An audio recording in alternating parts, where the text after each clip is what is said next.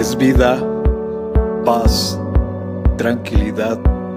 Les habla Hugo Fortes y esto es Palabra con Poder. Bienvenidos, este es el contenido de hoy. No podemos cambiar el pasado ni los errores que cometimos.